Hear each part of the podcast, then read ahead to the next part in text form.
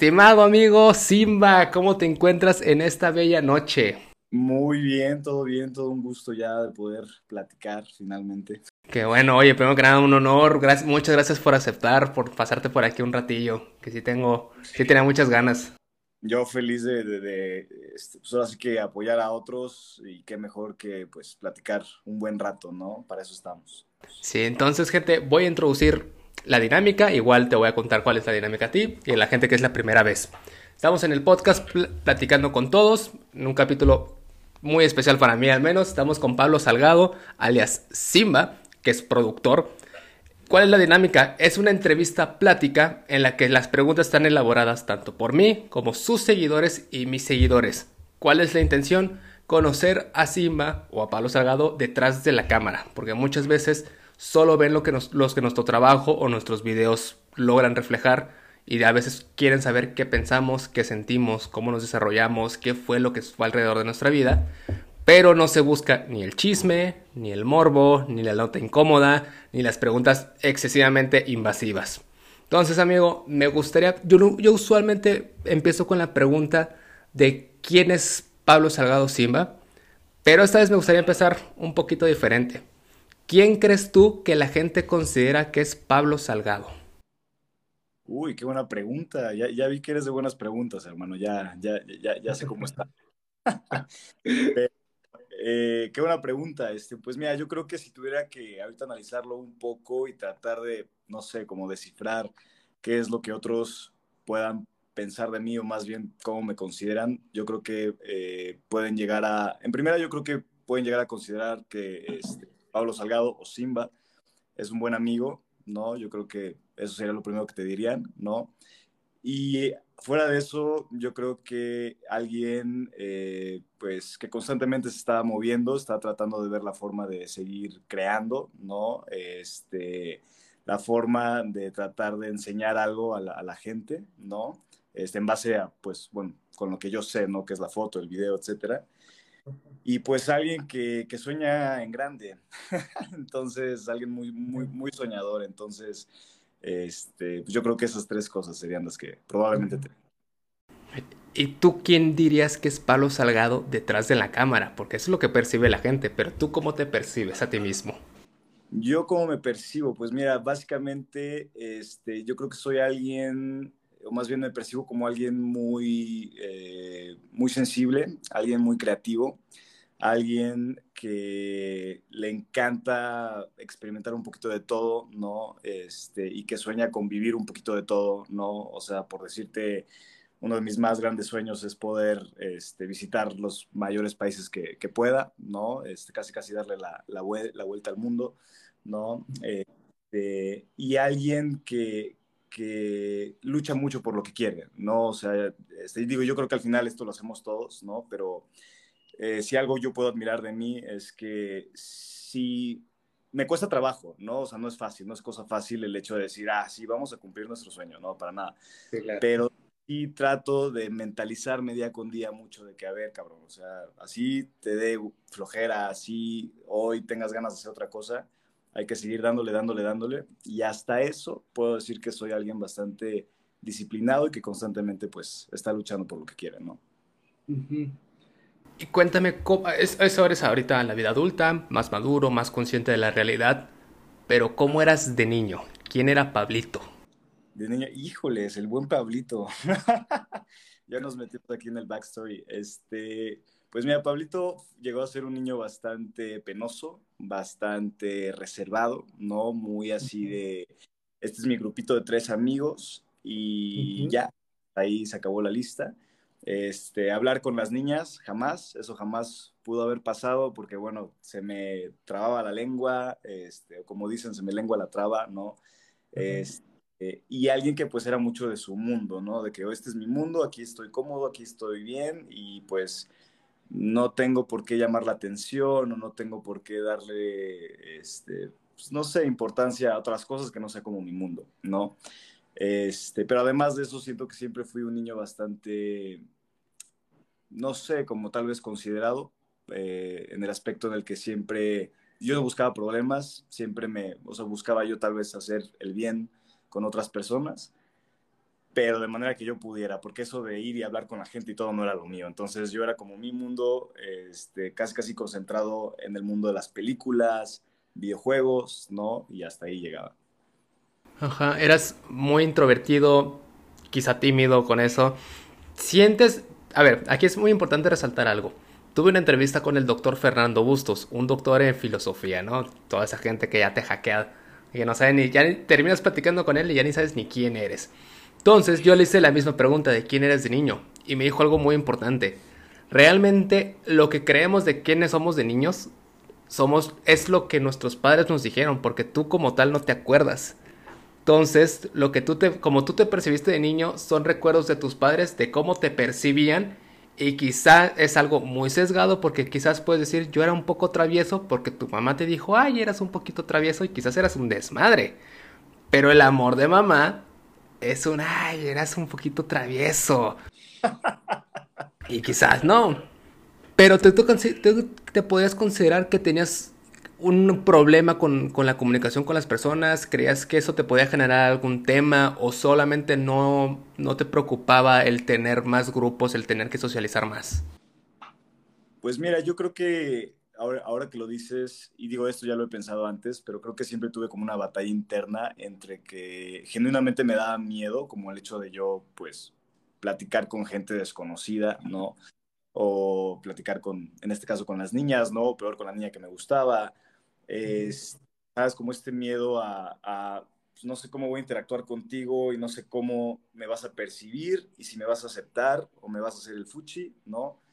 Este, pero además dentro de mí siempre hubo como esta, no sé si llamarle necesidad o como este deseo, más bien, de querer justamente, o sea, no, no explotar y ser el más extrovertido, pero sí de, no sé, que tenía como este, este, poder dentro, ¿no? De realmente poder salir y hablar bien con la gente y tal vez, este, no sé, yo me acuerdo mucho en algunas obras de teatro que llegué a hacer de, de chiquito, ¿sabes? Las obras de primaria que a veces uno hace, que a mí me daba pena, me daba pánico, pero había algo que, que, yo decía, híjoles, es que si yo supiera tal vez ahorita bailar muy cabrón, ¿no? O si acaso quisiera cantar o algo, sí, sí me veo, o sea, me gustaría el poder presentarme ante un, ante un público y, y hacer algo increíble y que la gente me aplaudiera y, generar eh, como esa emoción, ¿no? Como que siempre hubo algo dentro de mí que durante muchos años pues no, yo creo que no, no lo pude trabajar o no lo pude yo elaborar más, ¿no?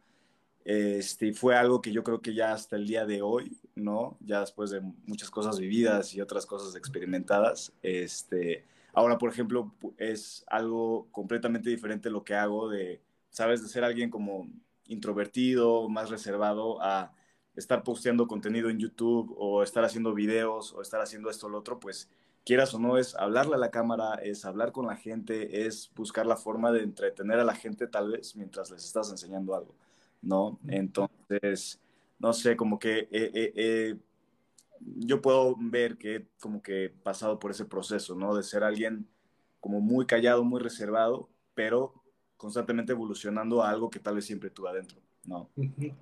Me llamó mucho la atención la parte que dijiste, el miedo a interactuar con alguien. Pero a ver, quiero, quiero hacer notar algo de, lo tengo que compartir. Eres hijo del productor que trajo a, a, México, de una persona que creo yo que es muy importante en la historia mexicana, que es el productor que trajo el doblaje de Dragon Ball, de Sailor Moon, de Cabello de Zodiaco, de diferentes animes, que es la infancia de mis papás, la mía, de mis primos menores. ¿Cómo fue tu infancia con este tipo de, de, padre, con este tipo de mundo que estaba a, la puerta de tu cuarto? Sí, pues mira, si te soy sincero, yo creo que muchos, varios años eh, siendo niño, yo la verdad no entendía muy bien qué es lo que hacía mi papá, ¿no? Porque típico de que muchos, eh, no sé, compartes con los amigos o en clase, ¿no? Que te preguntan, ay, a ver, todo el mundo parece, diga su nombre y qué hacen sus papás, ¿no? Y pues es lo típico, ¿no? De que, ah, pues mi papá es doctor, mi papá es ingeniero, o mi mamá es este, estilista, o tiene una empresa, ¿no? Y dices, ah, órale. Y cada vez que me decían a mí, era como, ah, pues mi papá es productor, hace doblaje, ¿no? Y mucha gente era como, ah, carajo, o sea, ¿qué es eso, no? Y entonces como que yo les tenía que explicar de acuerdo a lo que yo iba entendiendo, ¿no? Este, y fue con el paso de los años, ya tal vez un poquito más grande, cuando tenía como eh, 8, 9 años, que realmente podía yo captar pues lo que hacía mi papá y la importancia, ¿no? De que yo, yo me acuerdo perfecto un día que, que, ¿sabes? De que agarré la idea de que, ah, mi papá hace el doblaje de Dragon Ball y Dragon Ball sale en la tele y Dragon Ball es cool. Entonces, ah, ¿qué onda, no? Y después mi papá era muy normal, pues, ah, sí, también Digimon y también esto y yo, ah, no manches, ¿no? Además, digo, a mí me tocó eh, ver cómo a mi papá le mandaban productos, o sea, juguetes de Japón, ¿sabes? Todo lo que tuviera que ver, por ejemplo, con Digimon, sobre todo. Les llegaban paquetes, peluches de Digimon, todos los juguetes que te puedas imaginar, chiquitos y grandes, que yo siempre le pedía uno, jamás me llegó a dar nada. Pero, este, o, sea, digamos que con, con, todo ese mundo, al principio yo no lo, lo asimilaba muy bien, y fue después que lo entendí y justamente eh, yo creo que fue un proceso muy natural en el que mi papá me fue también como que invitando a ese mundo y en el cual justo pues yo tuve la oportunidad también de participar un poco, llegué a hacer algo de doblaje muy sencillo, este, nada así que tú digas importante, pero sí me tocó vivir esa experiencia, ¿no? De que, wow, esto, o sea, en las mismas salas donde se hacía todo ese rollo de Dragon Ball, etcétera, me llegó a meter y yo estar ahí, ¿no? Y con el mic y con la tele y todo, y en la cabina, y el ingeniero afuera diciéndote como, ok, vas a entrar justamente en esta parte, ¿listo? 3, 2, 1, y tú así como, no manches, ahora yo tengo que prestar mi voz, tengo que actuar, tengo que, ¿sabes? Entonces, y para mí, siendo este brother bastante, este, penoso, ¿no? Micrófono y ponte a actuar, decías, no seas, o sea, por favor, o sea, pídeme que haga otra cosa si quieres limpio la sala, pero no me pongas a actuar, ¿no? pero finalmente cosas que también me fueron ayudando y bueno, este, la admiración por mi papá siempre ha estado ahí y hasta el día de hoy, ¿no? Y entrando a tu secundaria, la parte más emocionante, sobre todo para alguien que, es, que era introvertido, el, pues el que dirán, el que van a pensar de mí si no hago esto, las niñas en ese momento, toda la hormona, ¿cómo era ya Pablo adolescente? Híjoles, Pablo adolescente también seguía siendo muy, muy penoso. Este, pero a diferencia de más niño, este, sí buscaba yo la forma como seguir experimentando, seguir, o sea, yo, yo, viendo a ver qué, qué, es lo que me hace feliz, pero también no quedándome en mi zona de confort, ¿no? Viendo qué, qué es lo que como que me lanza un poquito más a, tal vez a desarrollar otras habilidades, ¿no? Entonces, ya más en la secundaria, me acuerdo que y, no sé por qué realmente lo decidía, pero no sé si caí ahí por cosas de la vida, pero eh, estuve en algunos grupos como de debate, este, empecé a jugar fútbol americano, ¿no? Este, hubieron ciertas cosas que empecé a hacer que de alguna forma me sacaban de mi zona de confort, ¿no? Y justamente pues me obligaban a interactuar, obviamente más con la gente. Y no solo interactuar, sino el hecho de tu poder presentarte sin pena, sin miedo, sin nada y decir, hey, soy Pablo, mucho gusto, ¿cómo estás? Y mira, esta es mi idea y yo pienso así y quiero compartir esto contigo. ¿Qué piensas? Ah, ¿tú piensas eso? Ah, perfecto, hay que hablarlo, ¿no? Entonces, pues, todo este rollo, yo creo que eh, el hecho de poder comunicarte bien con la gente fue algo que definitivamente ya aprendí más en la secundaria, ya no me daba tanto miedo hablar con las niñas, ya era un un poquito más, más este, fluía con más facilidad, ¿no? Este, y pues bueno, yo creo que fue una etapa en la que pues también, o sea, me costó trabajo, también tuve momentos en, sí como malos, ¿no? O sea, a mí me llegaron a bullying, entre otras cosas, pero pues son cosas que al final del día pues te enseñan y eh, con las que creces, ¿no? Y en la, esta enseñanza que tuviste, todos estos momentos que que tuviste que pasar para poderte desarrollar y darle paso a la prepa, ¿cómo crees que te hubiera afectado si no los hubieras vivido al entrar a la prepa?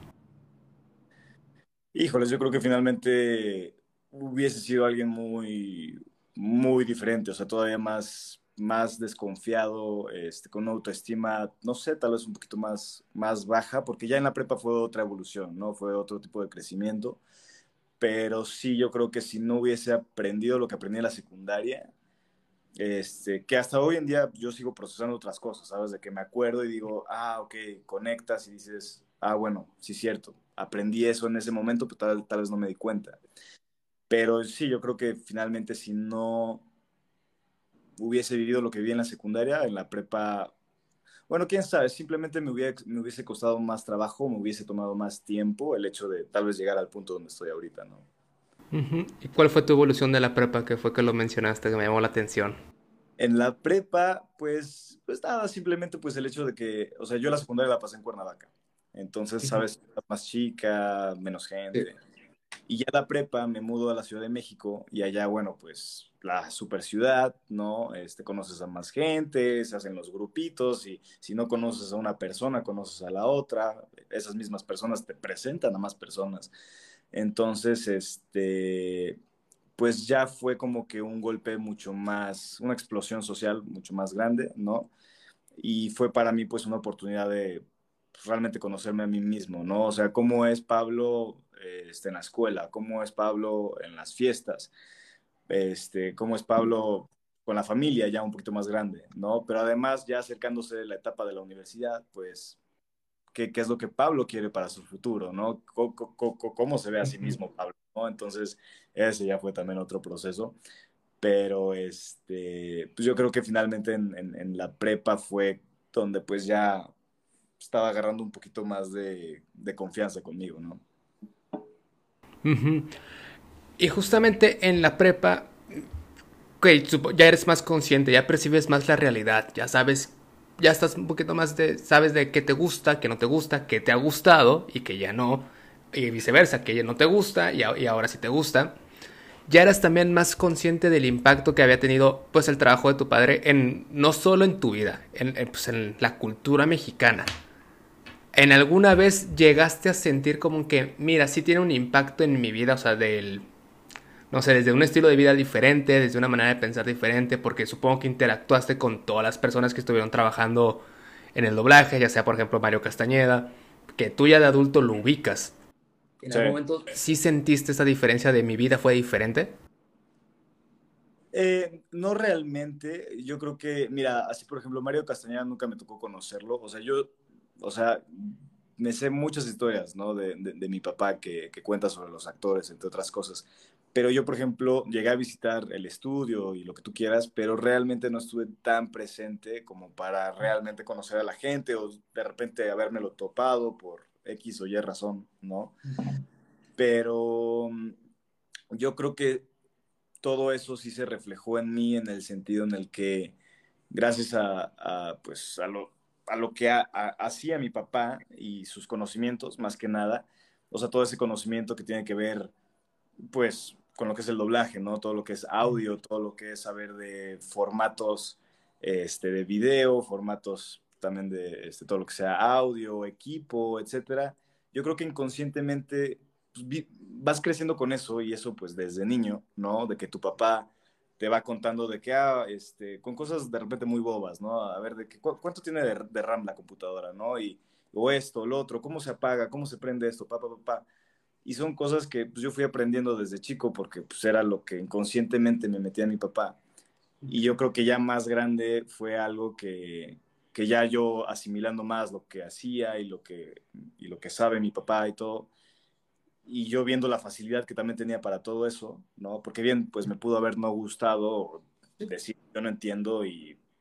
Y decir, voy a estudiar derecho, sí, sí, sí. Exactamente, ¿no? Pero curiosamente fue algo que también me, me llamó mucho la atención y yo creo que finalmente todo, todas esas experiencias vividas dentro o fuera del estudio con mi papá, más lo que él me podía llegar a contar o, o platicar, este, finalmente influyó, pues, que yo decidiera dedicarme a lo que me dedico ahora, ¿no? Entonces yo creo que el golpe, por así decirlo. Y haciendo regresión de tus experiencias vividas en la secundaria y en la preparatoria, dejemos la parte de niño porque por la parte de no somos realmente conscientes de lo que pasó en nuestra infancia. ¿Te considerabas un adolescente y adulto joven feliz? Sí, sí, definitivamente. Yo creo que viendo atrás este, digo, como todos, ¿no? Yo creo que he tenido mis, mis experiencias complicadas, difíciles, he pasado por mis obstáculos. Eh, claro que, y yo reconozco que hay personas que han tenido que pasar por cosas muy difíciles y conozco a muchísima gente, ¿no? Pero en general yo puedo decir que, que siempre he contado con el apoyo y el amor de mi familia, ¿no? Tanto de mamá como de papá, de mis hermanos, de mis tíos, de mis abuelos. Este, amigos, siempre he tenido, te digo, tal vez nunca fui de muchos amigos, ¿no? Pero siempre mis amigos han sido, este, los elijo con cautela y siempre son buenos amigos. Este, y, finalmente yo creo que también me, han tocado vivir cosas gracias a oportunidades que te, da otra gente, ¿no? Ya sea mamá o papá o otra familia o amigos. Me han tocado vivir cosas padres, ¿no? Entonces, este, cosa que estoy muy agradecido por eso. Entonces, yo creo que sí, sí diría que, que Pablo hasta ahora ha sido bastante feliz. Ajá.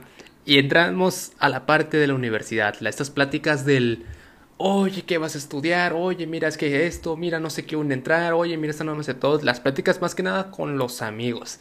¿Cómo fue toda esa decisión contigo y tus amigos? Híjoles, fue un relajo, porque ya al momento de uno decidir y más bien, o sea, tener que decidir, ¿no? Porque es casi casi obligación de que ya, pues, ¿qué, qué, vas a estudiar? ¿A qué te quieres dedicar toda tu vida?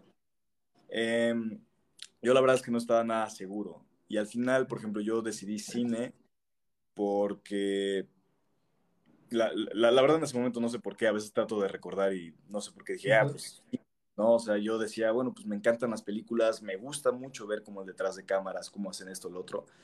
Pero bueno, ¿cómo te explico que yo no sabía bien como la, la, las, los fundamentos básicos de la fotografía, ¿sabes?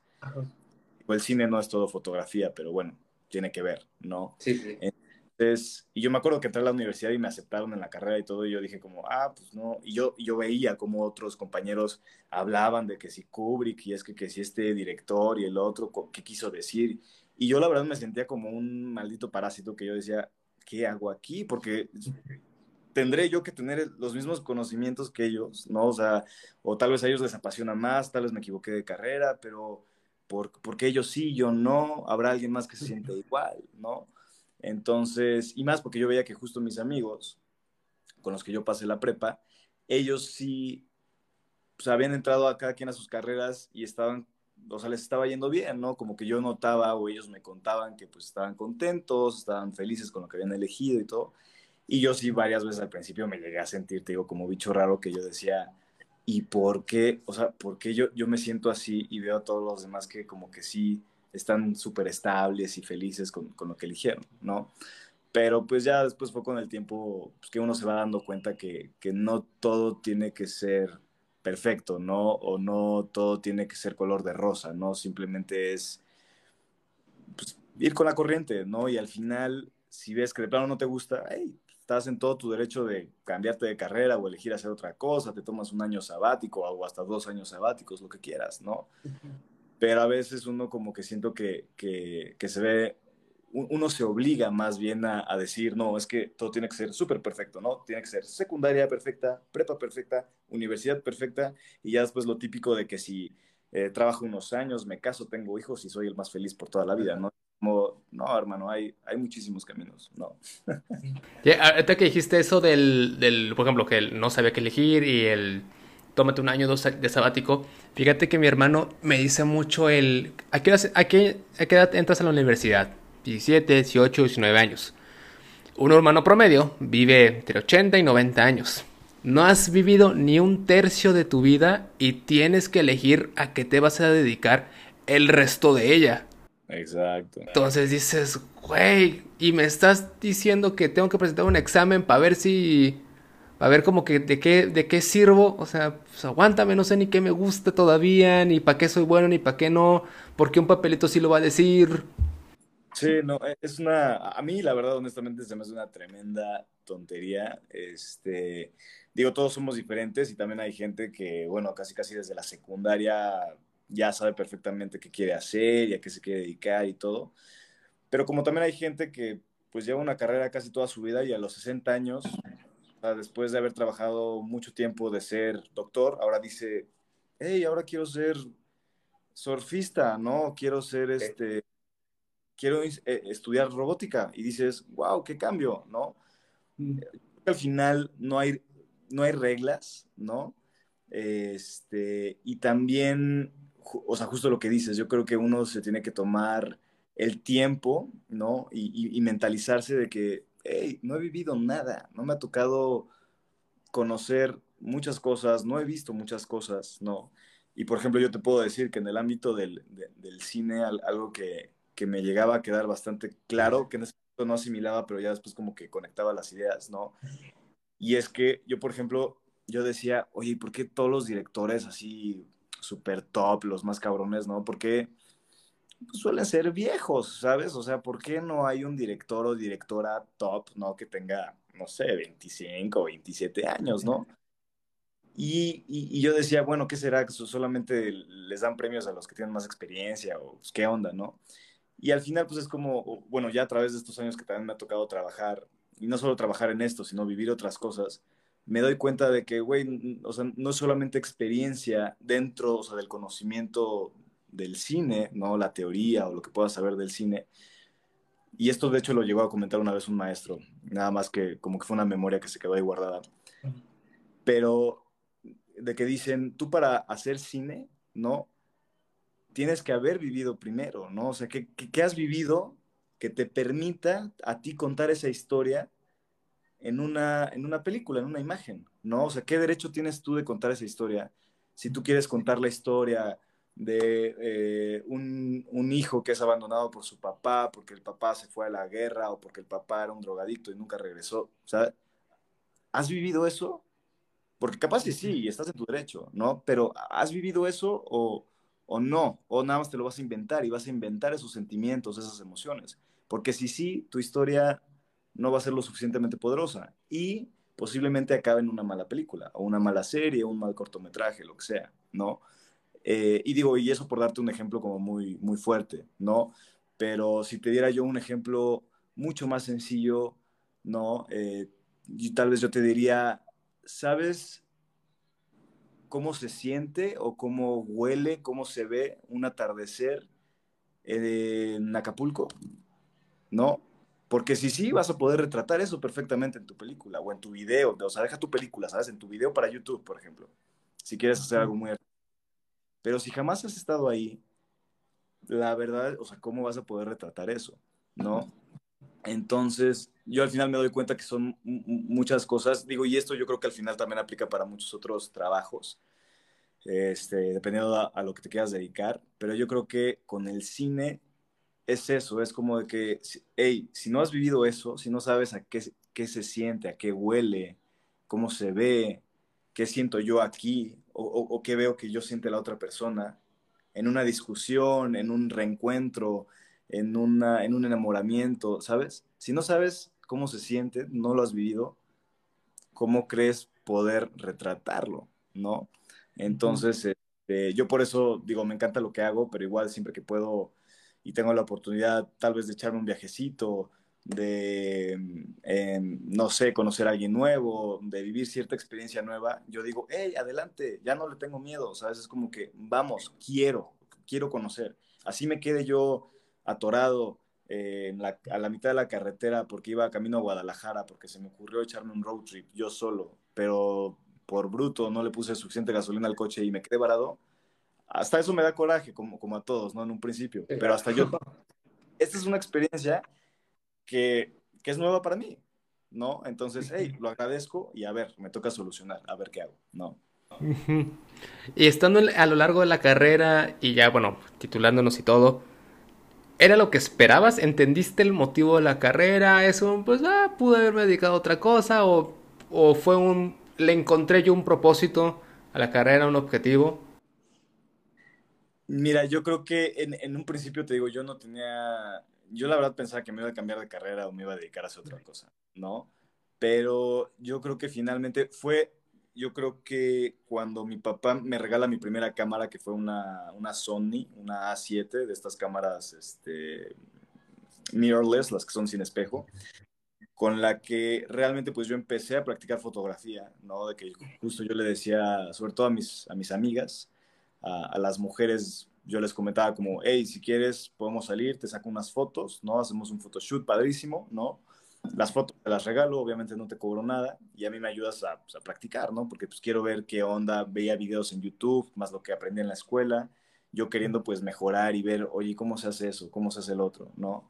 Entonces, fue, yo creo que en ese momento que empecé a tomar fotos, empecé a practicar con el video y empecé a ver como el mundo detrás del lente y detrás de la cámara que la verdad yo, yo creo que ahí fue donde me empecé realmente a enamorar, ¿sabes? Y, y, dije como, es que, ¿qué es esto? Es lo más, para mí es lo más precioso del mundo, ¿sabes? El poder capturar un momento en una foto fija o poder capturar algo en un, en un video, ¿sabes?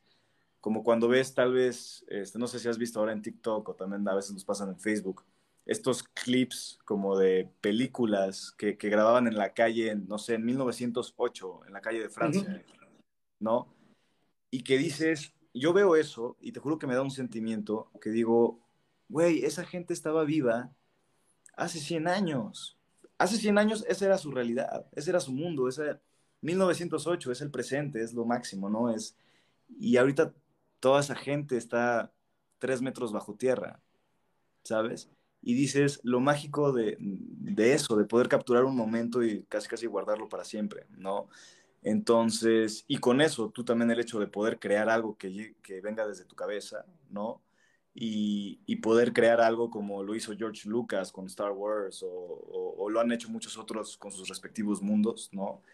Yo digo, wow, para mí tiene un valor impresionante, pero yo creo que fue ahí, desde que tomé mi primera cámara y realmente empecé a practicar, que yo dije, esto es para mí, o sea, esto, esto es lo que yo quiero hacer definitivamente. Y ahorita con eso que me dijiste de capturar el momento, de la realidad que es, en, que es, ese, que es el lugar. ¿podrías decir que eso es lo que más te encanta de una foto o qué es lo que más te apasiona al ver una foto? Wow, qué buena pregunta. Este, yo creo que lo que más me gusta, yo creo que definitivamente lo que más me gusta al ver una foto es simplemente saber que, eh, y, y, me gusta decirlo así, o sea, es como yo tengo el poder, casi casi como si yo fuese una especie de mago, ¿no? Yo tengo el poder de, de congelar el tiempo y guardar ese momento para siempre, ¿no? Que bueno, ahora todos nosotros lo podemos hacer, ¿no? Con nuestro celular sí, sí, y con mil cosas, ¿no? Que, y, y, que, y que sigue siendo válido, ¿no? Tú agarras tu celular, le tomas una foto a tu mamá, guarda esa foto, porque esa foto es de lo más preciado, esa foto, o sea, por más que sea con celular o lo que sea, hey, congelaste ese momento de tu mamá y no sabes cuánto tiempo va a estar tu mamá, entonces, hey, mejor guárdala. Y qué gran eh, ventaja el día de hoy de que puedas tomar fotos como loco con tu celular, ¿no? Porque hace 100 años, en 1908, tal vez, ¿no? Ahí en las calles de París no era tan común que alguien tuviera un celular para estar tomando fotos, ¿no? Entonces era más difícil guardar esos momentos. Pero yo por eso lo veo como en este lado muy romántico, en el aspecto de que tú, sea con tu, con tu celular o con una cámara, que bueno, a mí me gusta más usar la cámara, obviamente, este, puedas congelar el tiempo y guardarlo ahí en tu, en tu pedacito de digital, en tu celular, en tu compu, imprimes, bueno, en tu pedacito de papel, ¿no? Fíjate que a mí me encanta ver las fotos de un lugar como eran hace 50 años o más y cómo es actualmente, que es justamente lo que dijiste de esa era su realidad. A mí me encantan estas fotos. No, casi no, casi no he visto videos porque pues también se entiende la, complejidad de los videos de antes. Pero sí, ver que yo he pasado por ahí ya sea la Ciudad de México o, o, actualmente que estoy en Monterrey o en Tabasco, donde soy originario. Pero es un, ah, mira, había un río ahí y ya no lo hay, por ejemplo. Sí, exacto. Entonces, a, a mí sí me impacta mucho del, o decir, qué feo se ve a comparación de lo que, lo, que, lo que vivo ahora, pero para ellos era lo máximo en ese momento. O sea, exacto. exacto. Yo puedo ver un y... super mega edificio y para ellos impensable un edificio de más de dos pisos. Sí, no, y sí, es que es justo eso, o sea, cómo, cómo va cambiando, hasta, o sea, el mismo terreno, el mundo, ¿no? Y, y, cómo, pues, la persona de hace 100, 200, 500 años no se hubiese imaginado, pues, lo que hay ahorita, ¿no? Y nosotros tal vez no tenemos ni, bueno, más bien, no tenemos ni la menor idea de qué va a haber en 500 años, ¿no? Entonces, es, es algo muy mágico, es como una ventanita, un pequeño portal a lo que no sí, sí. puedes vivir, ¿no? Y saliendo ya de la universidad, que empieza la vida laboral, ¿cómo fue todo ese proceso? Porque usualmente está el, pues el estereotipo de los que estudian cine y todo, y todo ese, ay, se van a morir de hambre. ¿Cómo es el proceso? ¿Cómo fue tu proceso? Pues mira, yo creo que ha sido bastante turbulento, como el de muchos, yo creo, porque, mira, yo finalmente estuve en, en una universidad universidad aquí en México que se llama Centro, en la que estuve simplemente seis meses. De ahí me paso a otra, porque no me gusta, me paso a otra que se llama SAE, donde estuve nueve meses. Y de ahí finalmente trabajo un año eh, y me voy a Canadá, donde estudio cine documental. Eh, fue un curso de un año, no sé si lo acabé, ¿no? Y después me regreso aquí a México ya para eh, seguir trabajando pues, dentro de todo este mundo de la, de la foto y el video. Entonces, ya una vez yo iniciándome, digamos que ya me había iniciado, por así decirlo, este, cuando me tomé este año antes de irme a Canadá, ¿no? Donde yo empezaba a hacer trabajitos chiquitos de video para el negocio de mi madre o de repente amigos que me pedían cosas. Estuve trabajando con unos fisicoculturistas haciéndoles este, sus videos promocionales, ¿no? Para ellos promover su imagen y sus dietas y todo. Y fue donde yo iba pues practicando este, eh, la foto y el video, tanto ahí presencial, ¿no? Grabando, como pues en edición, también aquí en la computadora, viendo cómo le movía y cómo hago que se vea más, más interesante, más este, llamativo, ¿no? Este, pero ya, ya cuando eh, empecé a trabajar formalmente, ¿no? Un poquito más profesional, pues ya fue regresando de Canadá. Y para mí ha sido un proceso, te digo, muy turbulento, muy desafiante, ¿no? Porque pues muchas veces sí me he puesto a pensar de que, chin, o sea, estaré haciendo lo correcto porque, este, no sé, yo quisiera ya estar haciendo esto, ¿no? Pero pues me veo aquí y, y siento que no avanzo y siento que no, este, se me paga tal vez lo suficiente o lo que sea. Y es cuando, pues, me tengo que meter en la cabeza, ¿no? De que, hey, hermano, tranquilo, todo es un proceso, ¿no? Todo se tiene que llevar paso a paso, ¿no? Y, y finalmente ha sido como un, yo creo que estira y afloja, ¿no? Con la vida, ¿no? De luchar con, con este con esta necesidad que tengo de ya llegar a mis objetivos, pero decir, hey, tranquilo, o sea, aliviánate y aprovecha lo que tienes ahora, ¿no? Porque la verdad es que si yo pienso lo que estoy haciendo ahorita a lo que yo estaba haciendo hace dos, tres años, en dos, tres años las cosas han cambiado bastante.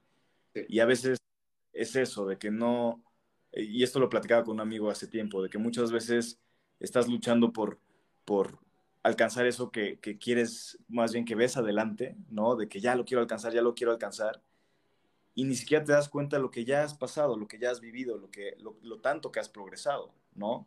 Entonces yo creo que esa pregunta es muy interesante, es decir, ok, ¿dónde estás ahorita? ¿A dónde quieres llegar? Padrísimo. Ahora, ¿dónde estabas hace un año? ¿No? Y si tú puedes notar una diferencia, oye, bravo, ¿no? Felicidades porque fíjate cómo has crecido, ¿no? Entonces, yo por lo menos he visto eso en mí y, sí ha sido un proceso de crecimiento muy cañón en los últimos, yo creo que dos, tres años. Y ahorita que dijiste lo de qué buscas ahorita, ve tu progreso y todo eso, ¿qué pudieras decir que era lo que anhelabas y buscabas en la secundaria, en la preparatoria, estando en la universidad y actualmente? Uy, Buena esa también. este, yo creo que en la secundaria, creo que lo único que pensaba y tenía como este deseo muy loco, maniático de, de, querer llegar a ser jugador profesional de fútbol americano. Ese era como mi, ¿no? Cosa que eh, entre pues la, digo, no hay imposibles, ¿no? Pero el hecho de vivir en México ya lo complica un poquito. Después el hecho de que mido 1,70 y no soy el grandulón de 1,90, también lo complica un poco, ¿no? Entre otras cosas. Este, pero siempre fue un sueño muy bonito que, que tuve. En la prepa, mm, mi sueño yo creo que más latente era viajar por el mundo, que lo sigue siendo, ¿no? Pero en ese momento era, me urge salir, quiero conocer China, Japón, Europa, pasearme por todo África, ¿no? Este, en la universidad ya cambió un poquito más a, hey, quiero seguir viajando, pero quiero,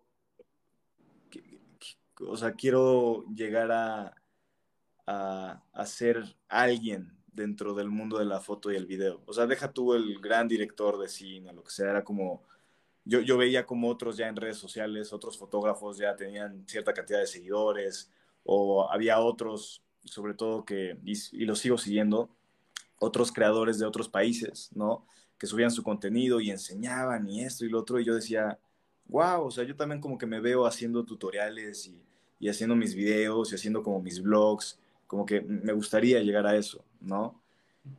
Y ya ahora, hoy en día, yo creo que le disparo, le disparo muy cañón a, a dentro de unos años, o bueno, capaz y antes, quién, quién sabe, este, sí me veo yo eh, siendo un director más profesional, ¿no? Dentro del mundo audiovisual, o sea, no encasillarme solamente en lo que es cine, ¿no?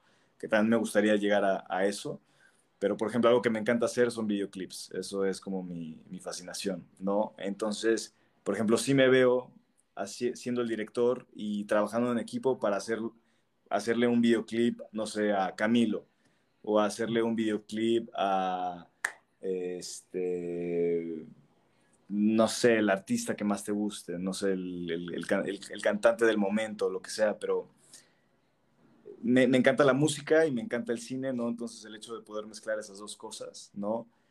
Sí me veo trabajando a ese nivel, ¿no? Este, tal vez lidiando con muchísimas más cosas de las que tengo que lidiar ahorita, pero viajando a donde me llamen, ¿no? Creando eh, videos increíbles con gente increíble que yo sé que voy a conocer, ¿no? y pues teniendo en parte este, como este reconocimiento de que, ah, mira, Pablo Salgado, o sobre todo, ah, mira, Simba, ¿no? Uh -huh. Es, este brother, es este chingón dentro de la industria, ¿no? Entonces es como que a, a, eso se le está disparando ahorita, ¿no? Fíjate qué bueno que dijiste esta palabra de Pablo Salgado, bueno, Simba. ¿Por qué Simba? También muy buena pregunta. Simba es como esta otra parte de mí, este, no otra parte, o sea, es la misma persona, ¿no? Pero simplemente yo cuando empecé con este mundo de la foto y el video, yo dije, hey, me encanta mi nombre, Pablo Salgado para mí es lo máximo, ¿no? Pero sí me gustaría, y, y digo, y eso fue porque fue decisión mía, sí me gustaría que también me reconocieran tal vez con otro nombre, porque, bueno, Pablo Salgado a mí se me hizo como que, bueno, capaz ya hay otros Pablo Salgados y Pablo es un hombre bastante común, sobre todo en Latinoamérica, ¿no? Entonces es como que dije, no, carajo, tengo que yo diferenciarme en algo, ¿no? Que, que hasta que cuando la gente diga el nombre, diga como que, ah, pues mira, qué gracioso, ¿no? No lo había escuchado antes, ¿no? Este, no sé, en el caso, por ejemplo, como de muchos cantantes de ahora, ¿no? Que si Maluma, que si J Balvin, que si, ¿sabes? Pues no es que se llamen así, ¿no? Pero dicen J Balvin y, ah, reconoces, ¿no? Entonces, este, yo en ese, y me acuerdo perfecto el día que agarré una libretita y dije, a ver, pero pues, ¿qué nombre, no? Sin tratar de exagerar o, o decir algo que suene muy, muy estúpido, ¿no? Este, y no sé por qué se me ocurrió, lo primero que se me vino a la cabeza fue el Rey León, lo conecté con Simba, Simba, que finalmente, digo, me encanta el personaje, pero Simba en, en, el idioma suajili, que es un idioma africano, significa león, ¿no? Me encantan los felinos, igual lo conecto porque yo creo mucho en astrología. Este, león, yo soy Leo, ¿no? Y dije, ah, Simba, Simba, perfecto, me gusta, Simba es con S, pero ¿qué tal? Le cambio la S por la Z, ya quedó, ¿no?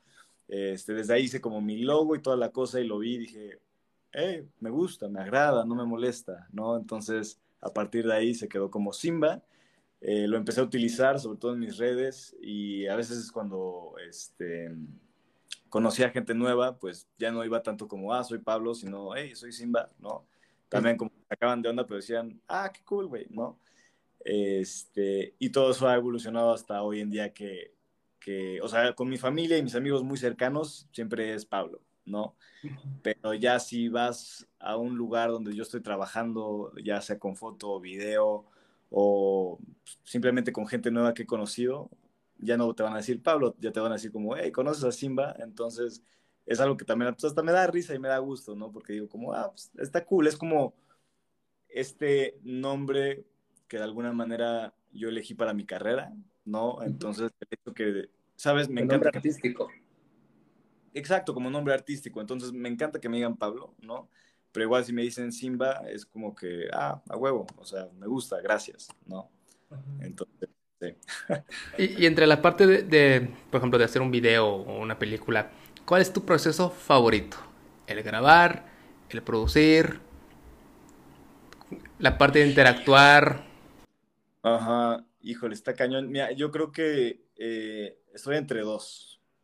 Que finalmente yo creo que, este, digo, al final todo el proceso me encanta, pero yo creo que lo que más, más, más me gusta es estar en el momento grabando, ¿no? Cuando estás ahí justamente creando, estás viendo cómo está quedando todo, se te ocurren ideas, este, hay gente con la que estás trabajando que también pues te apoya con otras ideas, estás viendo cómo haces del video una realidad, ¿no? Este, que, yo siempre digo que, que, como que mi personalidad cambia muy cañón, o sea, como que me enfoco mucho. Cuando estoy ahí grabando es como que concentración total en lo que estoy haciendo, ¿no? Este, pero, por ejemplo, también me encanta todo el proceso de planificación, ¿no? Todo lo que es desde que me cae la idea o si va a ser un videoclip, trabajar con el artista, con el cantante, ¿no? Y decir, a ver, ¿qué, qué es lo que tú sueñas, ¿no? Ah, perfecto, pues vamos a hacerle así y podemos ir a tal lado y escucho la canción como un millón de veces, ¿no? Y estoy, literal, me pongo los audífonos y me pongo a bailar en mi sala, ¿no? Y mientras estoy bailando es como que, a ver, ¿qué se me ocurre? ¿Qué se me ocurre? ¿Qué se me ocurre? ¿No? Entonces, este, ese es un proceso que también disfruto mucho, pero si tuviera que elegir, definitivamente es justo en el momento cuando estoy grabando. Y pasando un poco ya a la sección más tranquila, ¿qué es lo que tú puedes considerar que como que rompe tu interés de tener una relación con alguien? Lo que rompe mi interés, así donde yo digo, ya no quiero hablar contigo. Sí, no, por, por ejemplo, estás en una first date y ves que la chava, pues es grosera con los meseros, por ejemplo, con el personal del servicio. Eso para mí es un, no, luego, luego es un red flag. Ah, definitivamente. No, mira, yo creo que todo lo que sea como tirar, digo, yo soy mucho así como de energía, vibras, ¿no? Todo lo que sea tirar mala vibra, ¿no? Para mí es como que, sabes que, bye, ¿sabes? O sea, tú podrás tener opiniones diferentes sobre mil cosas, ¿no? Este, y yo no voy a tener, la verdad es que ningún problema al respecto, ¿no? Es como decir, ah, pues tú piensas de esta manera, yo pienso de esta pero ya el hecho como de tratar a alguien mal o de ofender a alguien, este, simplemente ser pesado con la gente cuando no hay necesidad, para mí yo creo que sí sería como un, ¿sabes qué? Adiós. O no sé, este, cuando, la, cuando yo noto que la gente es, o la persona que está enfrente de mí es un poquito falsa, ¿no? En el sentido que, que yo creo que a veces se nota, ¿sabes? Cuando no sé, e, e, es un poquito raro de explicar, pero yo creo que los ves actuar de una forma que, dices, güey, no te conozco, pero siento que no eres tú. Como que estás queriendo pavonearte de que, mía, yo tengo esto y he hecho esto y lo otro. Pero si nos ponemos un poquito más profundos y, te digo, tal cual como tú empezaste la, la, entrevista, ¿no? Y si yo te digo, a ver, si tú me dices, mi nombre es Roberto, ah, ¿quién es Roberto? Roberto, ¿qué te gusta? Roberto, ¿qué te saca una sonrisa? Roberto, ¿sabes? Y se quedan así, dices, ah, güey, es que tú ni siquiera sabes, ¿no? Entonces, ojo ahí. Entonces, digo que yo no soy para nadie para estar terapeando a la gente, ¿no? Normalmente si yo noto que alguien es ya medio falso, es como de que ya, adiós, ahí se ven. Sí, sí. Oye, ahorita una pregunta que me hicieron, y eh, cuando me enteré lo de tu padre me, me llamó mucho la atención y me dio mucha curiosidad. Teniendo todo ese mundo tan a la mano, ¿fuiste otaku o eres otaku?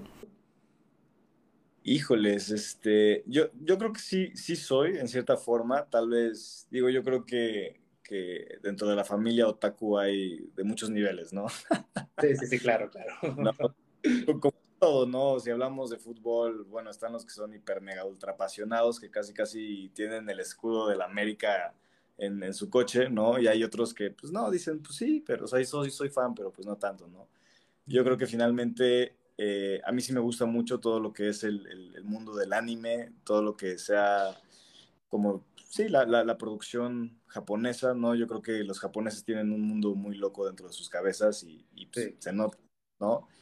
Pero pues yo crecí con, igual, pues, con muchos animes, ¿no? Tales como Dragon Ball, Pokémon, para mí era lo máximo, este, Digimon, ¿no? Eh, y curiosamente hasta el día de hoy, para que veas no, no lo sigo tanto ya, pero sí, sí me recomiendan un, un anime o lo que sea, es como de que, ah, güey, este está buenísimo, es como, ah, pues cuando tenga tiempo me doy la oportunidad de verlo y soy el más feliz del mundo, ¿sabes? Y actualmente, ¿qué pudieras decir que es lo, la persona que más influye en tu vida? Wow. El día de hoy, o sea, a lo largo de tu vida pudo haber sido alguien más. Actualmente, ¿quién puede ser? Actualmente. Wow, para que veas, creo que eso no lo había pensado. Jaja. no estaba preparado para esto. Este. Pero mira, yo creo que si lo, si lo tuviera que pensar ahorita, un poquito rápido, eh, yo creo que la persona que más influye el día de hoy es una persona que ya no está aquí en, esta, en este mundo con nosotros, pero es, es mi abuelo de parte de mi, de mi papá. Este, porque a pesar de que ya no está, es algo gracioso. Este, mi abuelo, al igual que mi papá, se dedicó, se dedicó mucho tiempo al doblaje, pero antes del doblaje, él hacía subtitulaje y hace muchos, pero muchos, muchos, muchos años, él llegó, o sea, nunca estuvo en la industria cinematográfica en México de manera muy fuerte, pero sí estuvo presente de cierta forma, o sea, él, él sabía, pues, editar, en lugar de computadora, él editaba a la, a la antigüita, ahora sí que pues, cortando la película y pegándola, etcétera, ¿sabes? Y, y, tal vez no me, no me lo vas a creer, pero yo no, yo no sabía realmente eso hasta después de que murió mi abuelo. Entonces nunca pude yo tener esa plática con él, ¿no? Pero a pesar de eso, eh, digo, yo creo que mi abuelo siempre ha sido como, pues, mi ejemplo a seguir, mi héroe toda mi vida, pero yo creo que sobre todo hoy, hoy, hoy, como tú me lo preguntas, a pesar de que ya no está, todas esas, como, eh, sobre todo en, enseñanzas de vida, eh, valores, de alguna manera como su, forma de ser con él mismo y con la gente, me, me sigue como guiando para, para yo tener pues, no sé, justamente como una, una guía de, por así decirlo, cómo tener que comportarme, ¿sabes? Y, no por decir, ah, quiero ser como mi abuelo, o ah, mi abuelo es lo máximo y tengo que seguir casi casi su, este, no sé, su palabra, ¿no? No es eso, es simplemente de que yo creo que me, así de manera muy como despegada, ¿no? Me, me, me dejó tan implantado un, un, ejemplo de cómo es él con la familia, cómo es él con los negocios, cómo es él que te digo, con él mismo, que yo hasta el día de hoy yo puedo decir que pues muchas de, las cosas que me enseñó las sigo aplicando el día de hoy. Oye, ¿tú te acuerdas el día que descubriste? Esto no es un programa para niños, así que si hay un niño me está escuchando, pues se la pela.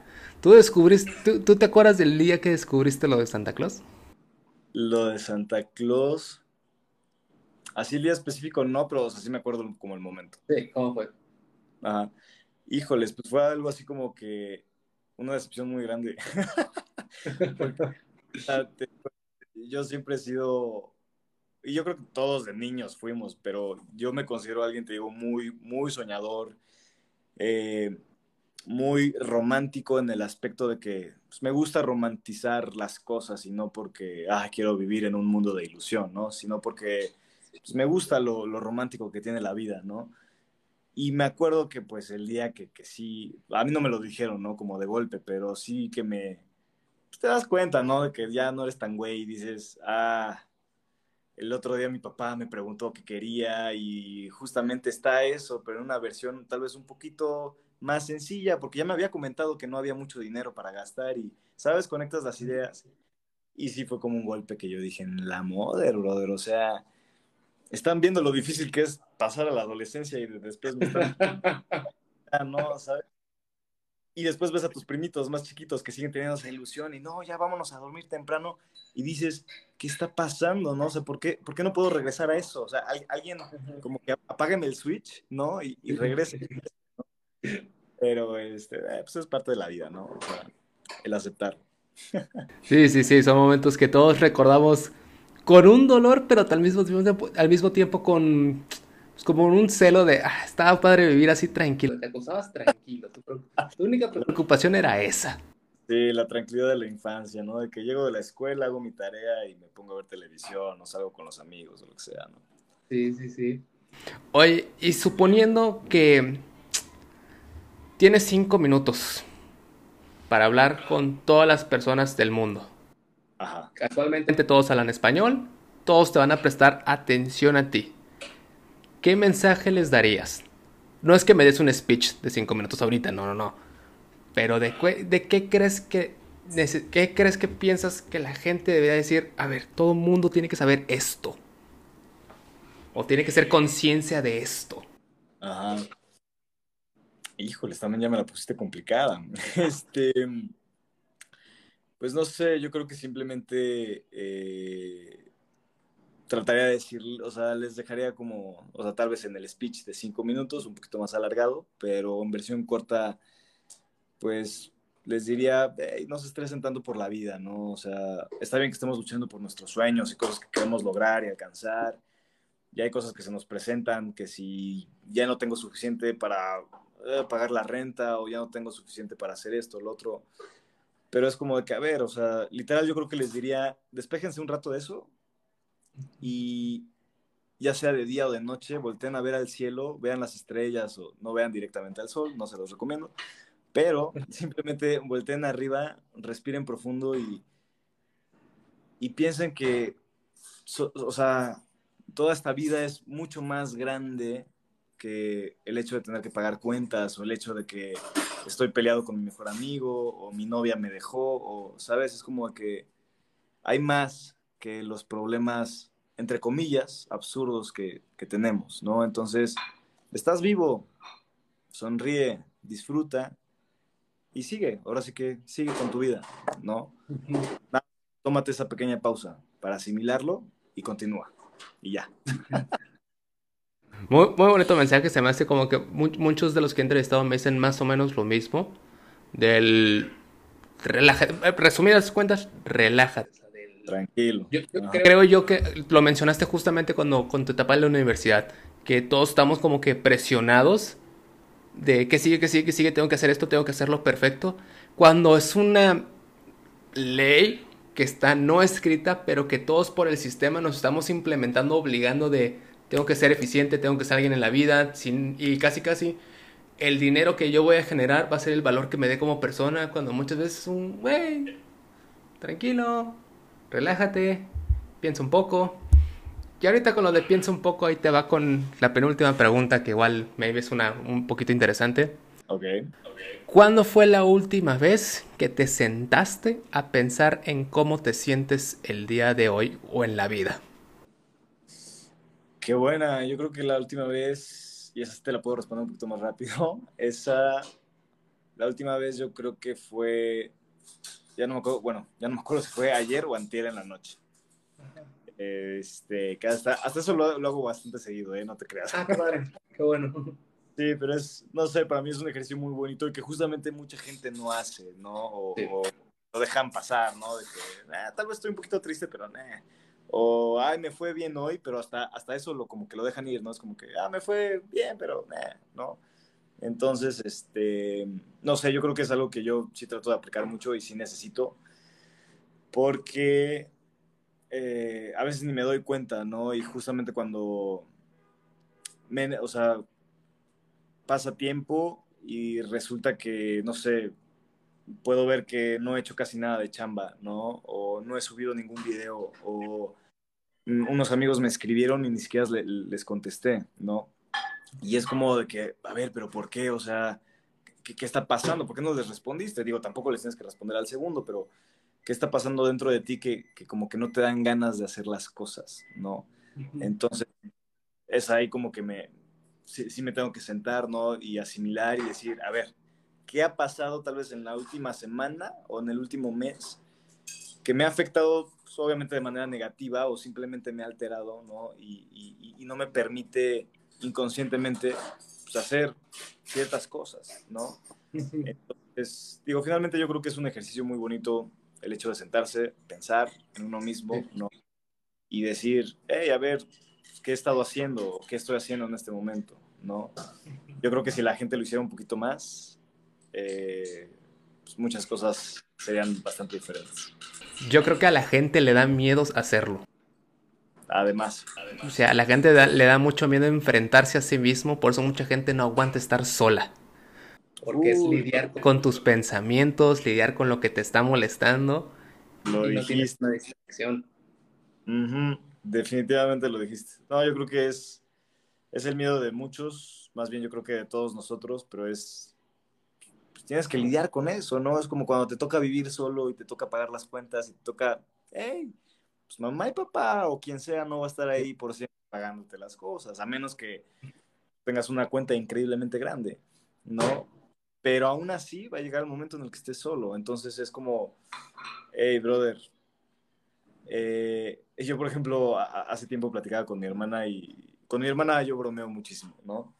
Entonces, este, ella me llegó a decir como, este, ay, no, es que me, ya no me acuerdo que se había como que peleado o bromeado con su, con su novio, ¿no?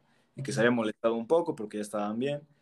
Y yo le dije como, ay, a ver si no te corta por eso, ¿no? Y me dice como, no, no, no, cállate, cállate, cállate, cállate, ¿no? Y ya yo le digo como, hey, tranquila, nace sola, vive sola, muere sola, tranquila, ¿no? Y, y ya me dice como, güey, ay, eres un dramático, quién sabe qué, ¿no? Y yo pues bromeando con ella, ¿no? Pero finalmente, y es algo duro de pensar, ¿sabes? Pero también es como, ok, analízalo, ¿sabes? O sea, digo, naces y te recibe alguien, obviamente, y estás con mamá o lo que sea.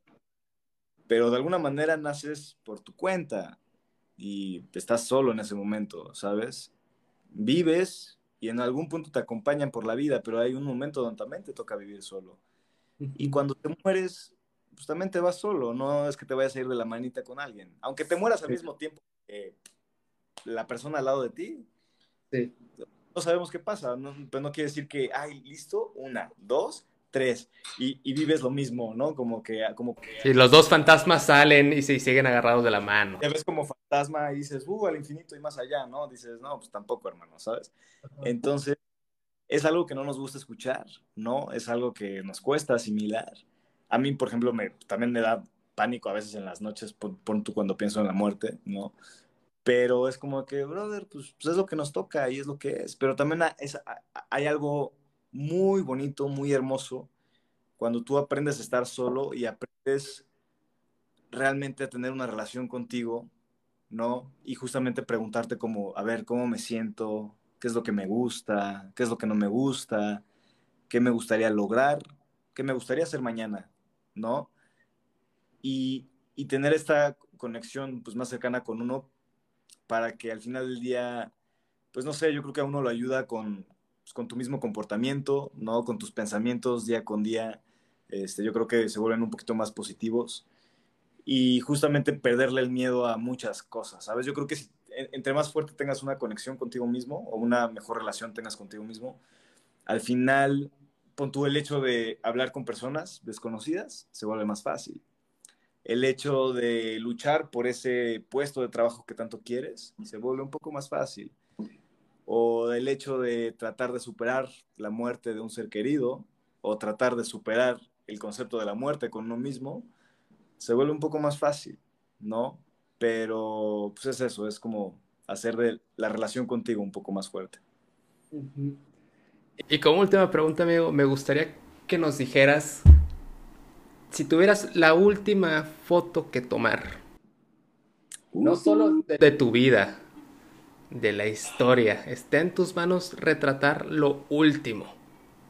Lo último. ¿Qué, crees que debería de ser retratado? ¿O qué retratarías tú, mejor dicho?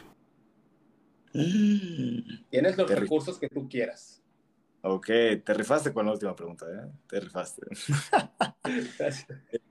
de, híjoles, la última foto de la historia, así como para que tal vez, no sé, otra civilización la encontrara y dijera, wow, ¿no? El supuesto que tú quieras, ¿qué crees que sería lo último que retrataría? Ah, yo creo que lo último que retrataría. Yo creo que a quien fuera que estuviera frente a mí, ¿no? Este.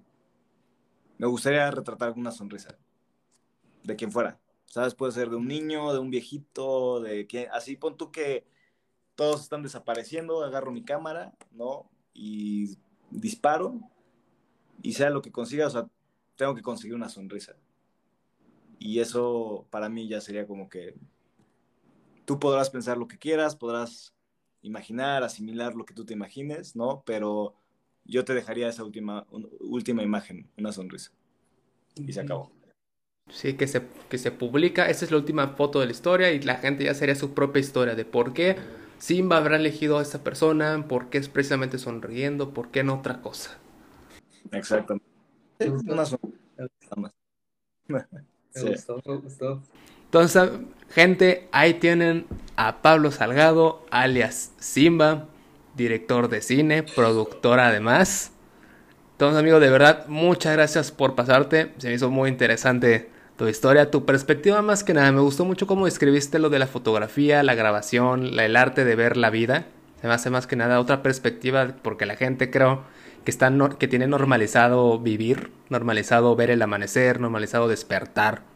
Y me gustó mucho, como, como hay gente que, güey, aprecia, por ejemplo, lo dijiste, tómale una foto a tu mamá y guárdala porque si es la última y todos un par de años dices, ah, mira esta foto que yo estoy caminando, pero de niño dices, ah, mira, y la aprecias, pero la de ayer no la apreciaste. Exactamente. sí, se me hizo muy, muy bonita esta perspectiva. Entonces, muchas gracias por pasarte por aquí. ¿Algo más que quieras agregar, amigo? No, pues nada, simplemente, este, primero, pues, gracias por invitarme. La verdad es que fue una conversación bastante amena, bastante este, agradable.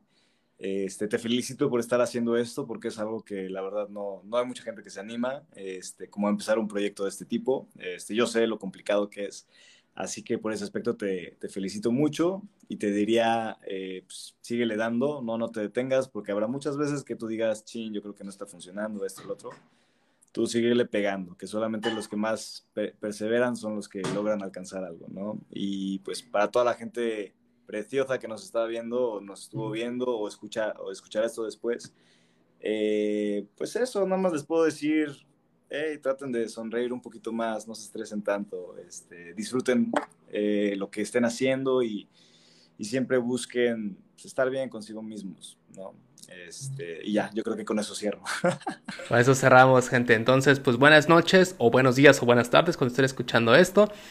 No olviden sonreír, no olviden disfrutar la vida. Entonces, buenas noches, amigo. Descansa, cuídate. No, no, gracias. gracias.